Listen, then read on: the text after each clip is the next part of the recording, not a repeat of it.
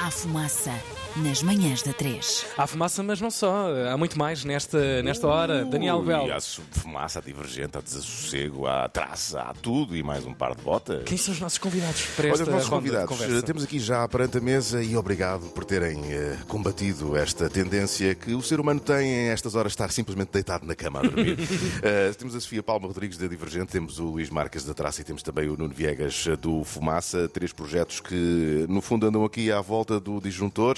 Eh, e, e que projetos são estes? Vamos começar, eh, vamos começar por saber aqui o que é que é Divergente. Olá Sofia, um bom dia, bem-vinda à emissão bom 3. Eh, Fala-nos lá da Divergente para que toda a gente saiba que projeto é este. Olá, bom dia. Então, a Divergente é uma revista de jornalismo narrativo em que nos propomos a tratar temas que geralmente não são representados nos mídias tradicionais e a revelar silêncios. E isto quer dizer ir ouvir pessoas que geralmente não são ouvidas e contar as histórias a partir delas em vez das vozes que geralmente eh, ouvimos. E há histórias muito interessantes. Tu, por exemplo, eh, está, está agora online a reportagem Por Ti Portugal, eu juro, eh, precisamente ouvindo os silêncios, ouvindo os silêncios daquelas pessoas que tão empenhadas estiveram numa campanha que era do país e que se calhar estava longe de ser o país deles. Falamos daquelas pessoas que combateram por Portugal na Guiné-Bissau e que basicamente Portugal deixou lá ficar, basicamente. Sim, uh, por ti Portugal eu juro era a frase que todos os militares africanos que combateram no exército ao lado de Portugal durante a guerra colonial diziam quando eram obrigados a ir para a tropa, porque era uma obrigação. Uh, e de facto, estas pessoas, ao contrário do que aconteceu com os soldados metropolitanos, foram deixadas, uh, perderam a nacionalidade portuguesa em 75 e perderam também um, a vontade, deixaram de, ser um, de ter direito às pensões de reforma e invalidez que o Estado lhes permitiu. Foram completamente abandonados, é preciso dizê-lo como, como as coisas são, não é? Foram completamente abandonados, foram, eles dizem-se traídos, e o que, é, o que é muito interessante nesta história é que aparentemente pode parecer uma história do passado, mas é uma história que se estende até ao presente, porque todos os anos estes homens, as suas mulheres e os seus filhos continuam a manifestar-se à porta da Embaixada de Portugal na Guiné-Bissau a pedir aquilo que lhes foi prometido. É uma coisa interessante e que muitas pessoas eh, por vezes não têm essa noção, eh, e eu arrisco a dizer isto com todas as letras. Muitas vezes essas pessoas são quase mais portugueses do que os portugueses da metrópole. Sentem Portugal de uma maneira eh, que faz com que este abandono seja uma ferida ainda maior para eles, não é? Bom, isso não sei porque eu acho que existe, existe sempre uma veia nacionalista uh, olhando uh, a partir de, desse ângulo.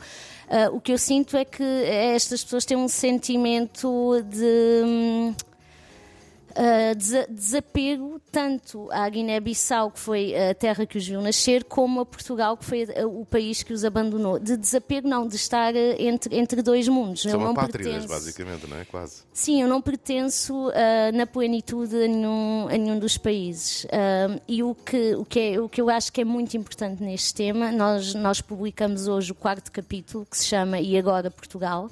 Um, o primeiro capítulo deste trabalho foi lançado exatamente há um ano e demorámos um ano uh, a fazê-lo porque uh, enviámos dezenas de e-mails ao Ministério da Defesa, uh, ao Ministério das Finanças, ao Ministério da, da, da, Segurança Social, do Trabalho e da Segurança Social, e há um silêncio do Estado português. Este tema não interessa tratar. E uh, estas pessoas estão aqui, uh, muitas delas conseguem chegar cá e o que acontece é que ficam completamente absorvidas por processos burocráticos a tentar ter direito àquilo que lhes é devido, uh, mas como não conhecem os meandros da legislação portuguesa, muitas delas nunca conseguem o direito à reforma. Uh... Falamos do tempo, Tiago, estás a ver? Olha, lá está. Falamos um ano tempo. para conseguir uhum. contar uma história com todos os capítulos que ela merece ter. É? E com muito silêncio pelo meio uh, de quem é responsável por muita dessa, dessa narrativa que vocês têm desconstruído no, nos últimos meses de trabalho. Trabalho é também uh, aquilo que faz a uh, traça aqui. Alô, Luís. Uh, eu, quando percebi que havia aqui um ateliê de arquitetura, fiquei a pensar logo a primeira coisa: ok, isto é, é uma espécie de troca de trabalho que este ateliê fez para, para a sede onde estamos para residir aqui nos próximos, nos próximos anos. Como é que vocês chegaram ao encontro aqui de, de duas redações? Como é que um ateliê se encontra com duas redações? Podíamos começar quase uma anedota assim. Exatamente. Entra um ateliê num bar. Entra, entra, entra um arquiteto em duas redações. E resulta isto aqui. Não, então como, como aconteceu foi que uh, a Sofia é companheira do, do meu sócio, do uhum. Ricardo, um, e eles os dois começaram o, a outra redação, que não, não é onde estamos hoje em dia, e eu e o Ricardo fizemos o projeto de remodelação, coordenámos a obra e, e, depois aproveitámos para ficar na, na redação, uhum. que depois o Fumaça um, também, fez, também fez parte. Foi, foi uma troca de, de serviços, pronto, uh, que era necessário e éramos as pessoas mais competentes para o fazer.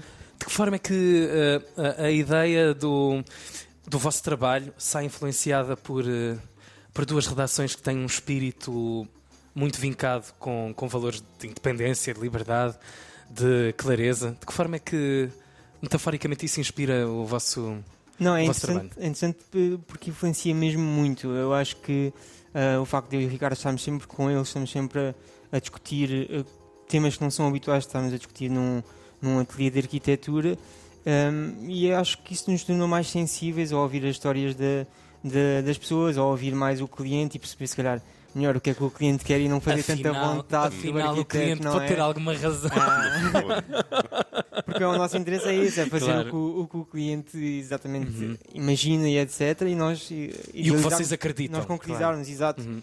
Então acaba por ser aqui uma mistura de, de, de ideias em, em que se resulta numa numa ideia construída. E esta tríade de, de, de componentes de, do disjuntor deste espaço que nos acolhe nesta emissão especial da, da Antena 3 nesta manhã de quarta-feira uh, fecha-se e com os nossos. Vá, digamos, os nossos anfitriões de, desta aventura radiofónica, Fumaça, bem-vindo uh, um, ao Nuno Viegas, um, que é a voz agora da, da Fumaça nos próximos minutos.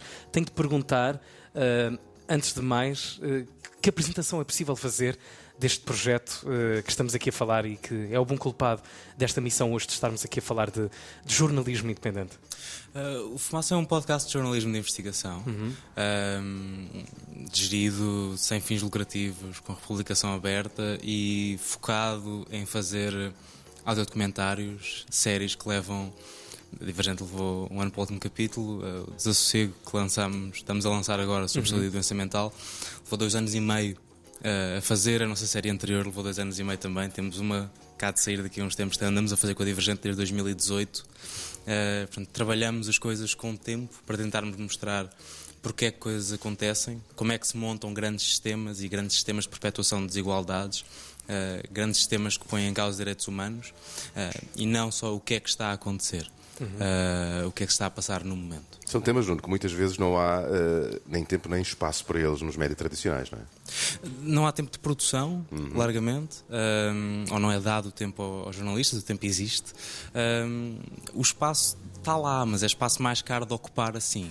É? Ou seja, ocupar páginas com uh, colunas de opinião que se conseguem produzir num dia, que muitas vezes não têm particular edição, é consideravelmente mais barato do que ocupar o mesmo espaço em jornal que uma peça que leva seis meses a produzir, ou oito meses a produzir, ou um ano e meio. Não há redações que queiram deixar um jornalista seis meses uh, afastado das lides diárias só para tratar de um tema, não é? E essa é uma das grandes vantagens uh, do Fumaça, é vocês poderem assumir uh, que, ok, vamos tomar isto em mãos e vamos tratar este tema verdadeiramente como ele deve ser tratado. Demora o tempo que demorar. Sim, conseguimos ter tempo para pensar os temas. Uh, eu estou há um ano e pouco a trabalhar o sistema prisional português. Os meus primeiros quatro meses de trabalho foram ir ler. Uh, já houve muitas pessoas que pensaram sobre isto, que escreveram sobre isto. Há muito, muitas, muitos milhares de páginas sobre estes temas. Uh, e é muito difícil numa redação de jornalismo diário, quando se está a fazer manhãs de rádio, por exemplo, como eu fazia antes de ir para o Fumaça. Uh... Coitado! não somos os únicos a sofrer. Não, não é. é uma dor comum. Uh... Ter tempo para ficar a ler um livro uhum. em horário laboral, uh, porque é trabalho. Claro. Um, é difícil de justificar numa redação que está a publicar a cada meia hora, se estivermos a falar de rádio, não é?